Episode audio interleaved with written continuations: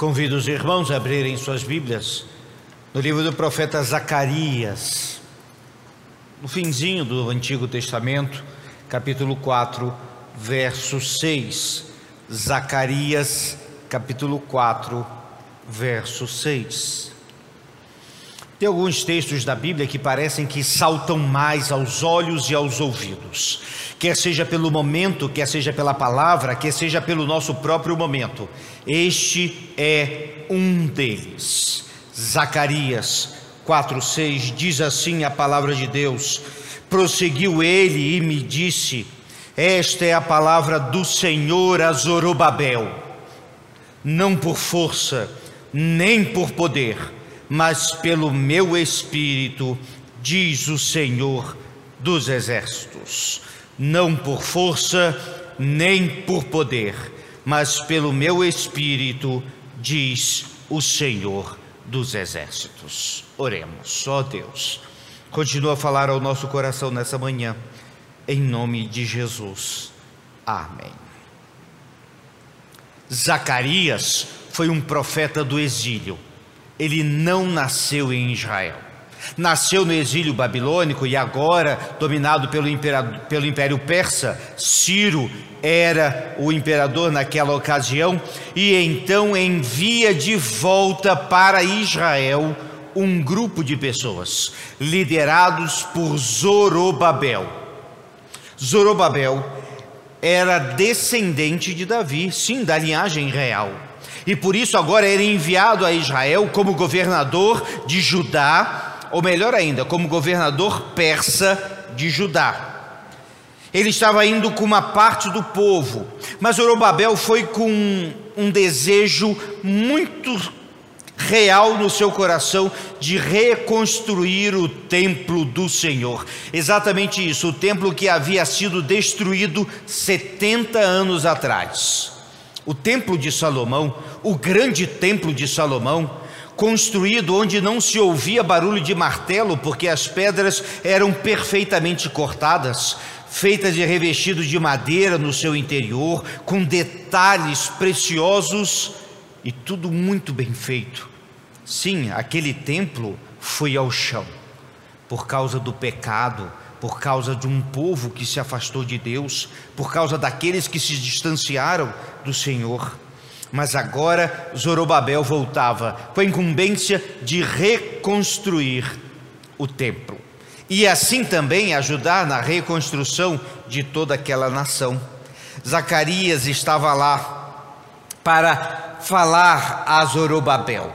Mas tem alguns detalhes que a gente precisa entender antes de entrar no texto. Primeiro, que Zorobabel, judeu, servo do Senhor, crente no Senhor, foi com a disposição de construir. Quando chegou lá, a primeira coisa que fez foi reconstruir o altar do sacrifício.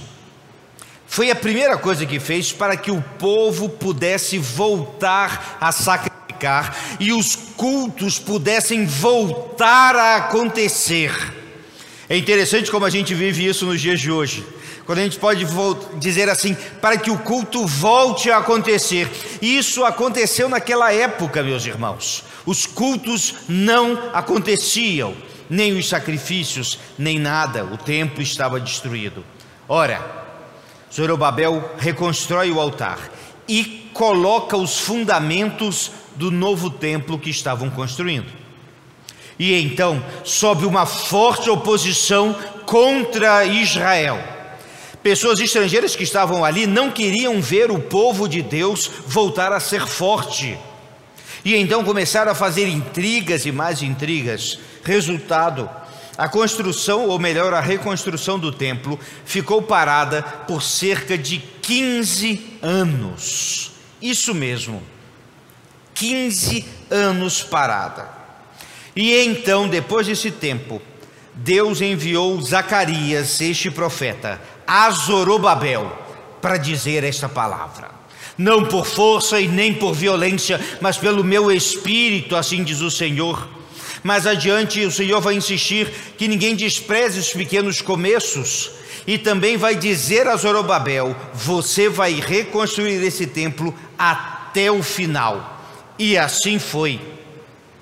Nesta visão do profeta Zacarias, aqui no capítulo 4, ele tem uma visão de um candelabro, daqueles candelabros é, chamado menorá, como nós conhecemos, com sete hastes, que se abastecia de azeite. Esse candelabro estava cercado de duas oliveiras, que então provinham o azeite para que permanecesse aceso.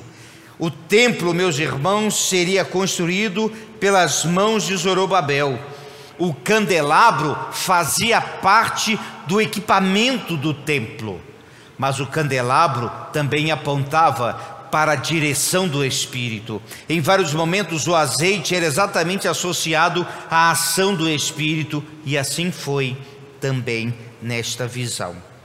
Diante disso, meus irmãos, aprendemos para nós hoje não por força ou poder ou violência, como há em outras traduções. A paciência de Zorobabel estava acabando. Estamos falando de homem muito paciente, mas 15 anos de uma obra parada, sem ele ter causado isso, sem ter motivo lógico para isso. 15 anos parado por algo que era bom, que era plano de Deus, que era vontade de Deus e do povo. 15 anos parado, Zorobabel estava desanimando. E esta, meus irmãos, é uma palavra que nós, como igreja, precisamos tratar neste tempo: desânimo. Conheçamos Zorobabel. Que trabalho extraordinário ele fez. E que trabalho extraordinário ele ainda iria continuar fazendo. Mas, meus irmãos, convenhamos, pense no tempo que nós estamos vivendo. No dia 22 de março do ano passado, foi o primeiro culto online da nossa igreja, quando houve a primeiro lockdown, digamos assim, da nossa região aqui. E agora, quase um ano depois, enfrentaremos a mesma situação. Não tem como não ficar desanimado diante disso, pois achávamos que ia durar duas semanas. Depois achávamos que ia durar um mês. Depois aqueles mais pessimistas falavam, acho que até junho. E assim foi. Meus irmãos, essa palavra é para o nosso tempo hoje. Se fosse como homem, Zorobabel tinha resolvido aquele aquela situação do jeito dele. Pegava uns soldados, uma arma, ele tinha a carta do rei, vamos acabar com esse negócio aqui.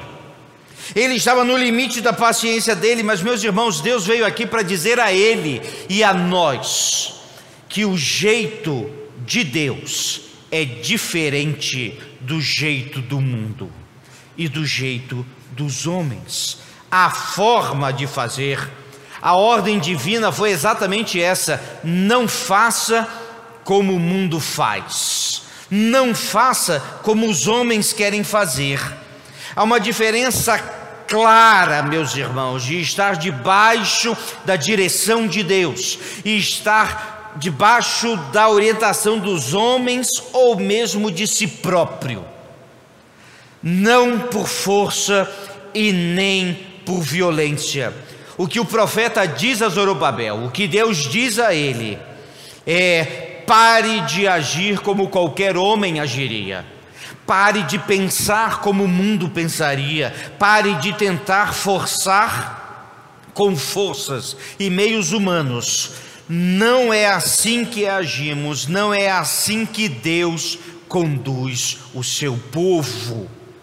Por isso, meus irmãos, ao ler esse texto, precisamos entender que precisamos trabalhar como homens e fazer a obra, não tenha dúvida disso, mas no que diz respeito à obra de Deus, é diferente o jeito de fazer, o jeito de agir e o jeito de concluir.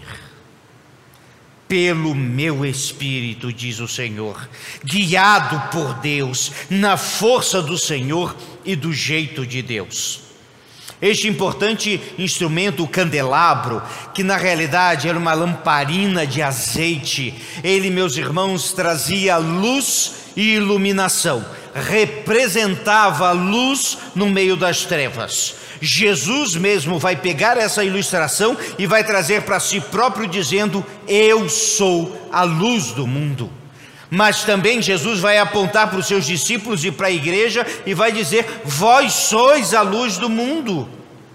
Sim, mas para que a luz permanecesse acesa era necessário o azeite. A luz naquele tempo era rara e cara, dependia do azeite, e quanto melhor o azeite, melhor a qualidade da luz também. O azeite significava o Espírito e é a forma de Deus, acima da vontade dos homens, cumprir a sua vontade pelo meu espírito. Para que haja luz é preciso ter azeite. Para que haja a vida da igreja é preciso ter a direção do Espírito Santo. Por isso que o crente, ao aceitar Jesus Cristo como Senhor e Salvador da sua vida, ele é selado pelo Espírito Santo que convence o homem do pecado, da justiça e do juízo, que concede dons, que dirige, que faz lembrar, que orienta e intercede por nós junto ao Pai. Sim, por esse mesmo Espírito. Isso significava que Zorobabel e todo o povo precisava se consagrar mais. Precisavam ter uma nova perspectiva das coisas. Porque às vezes a gente vê o problema e só vê o problema. Sorobabel poderia ficar ali lamentando mais 15 anos. Mas a palavra de Deus foi bem direta a ele. É pelo meu espírito que vai fazer mude a perspectiva de ver as coisas. Mais uma vez, nossa cidade fechará as portas devido à pandemia.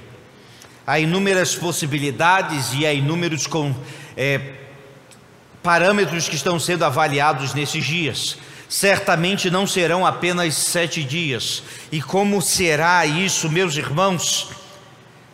Deixemos os cientistas trabalharem e muita coisa boa já tem acontecido mas estejamos atentos para a obra do Senhor, que é feita pelo Espírito do nosso Deus.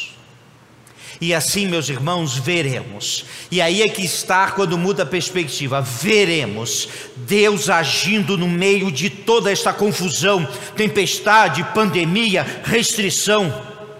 Quando os crentes foram perseguidos na época dos mártires, no início da igreja, meus irmãos, cada morte de um mártir era um anúncio do poder e do amor de Deus.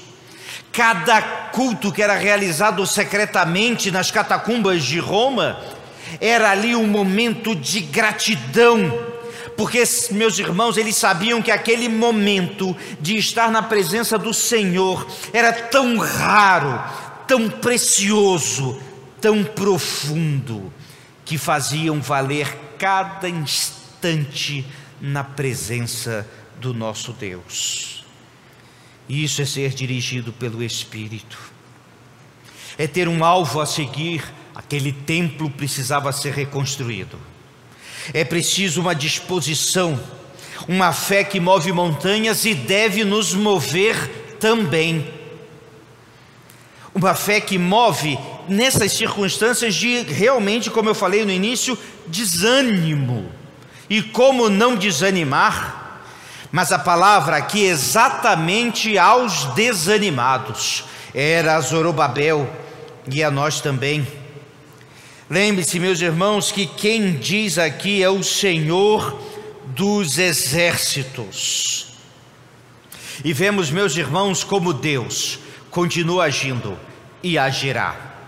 Como temos visto decisões acontecendo agora de forma online de pessoas que não podiam entrar na igreja, de pessoas que outra, outro tempo estavam impedidos de uma ou de outra forma de estar na presença do Senhor e pôde participar da ceia do Senhor.